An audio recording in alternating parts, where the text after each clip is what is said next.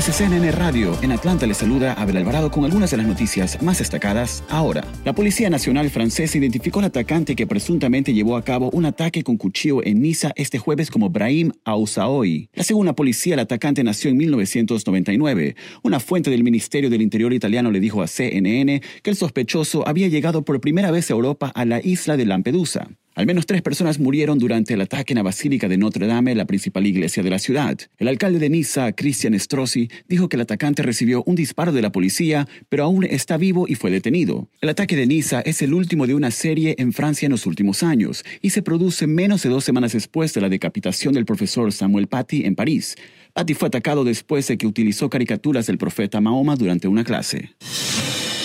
Dos de las economías más grandes de Europa, Francia y Alemania, han anunciado nuevas órdenes de confinamiento en respuesta a la creciente cantidad de casos de coronavirus.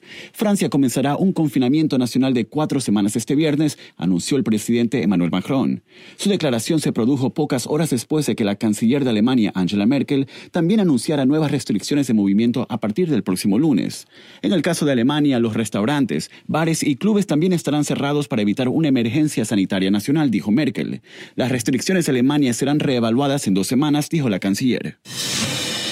Taiwán marcó este jueves 200 días consecutivos sin registrar ningún contagio de COVID-19 transmitido localmente, según los Centros de Control de Enfermedades de la isla. La última vez que se vio un caso de transmisión local de coronavirus en Taiwán fue en abril 12. En el territorio se han registrado un total de 554 infecciones por coronavirus, de los cuales solo 55 se han transmitido localmente, según los Centros de Control de Enfermedades. En una conferencia de prensa el miércoles, el Centro de Comando Central de Epidemia de Taiwán pidió al público que se continúe adhiriéndose a las medidas de prevención, como lavarse las manos, usar mascarillas y respetar el distanciamiento físico. Les invitamos a escuchar el podcast Coronavirus, Realidad versus Ficción con el doctor Elmer Huerta, oncólogo y especialista en salud pública. Son segmentos informativos diarios que les ayudarán a entender mejor este virus. Recuerde que puede escucharlo en su plataforma de podcast favorita. Desde Atlanta les informó Abel Alvarado. Sigan conectados e informados a través de cnnespañol.com.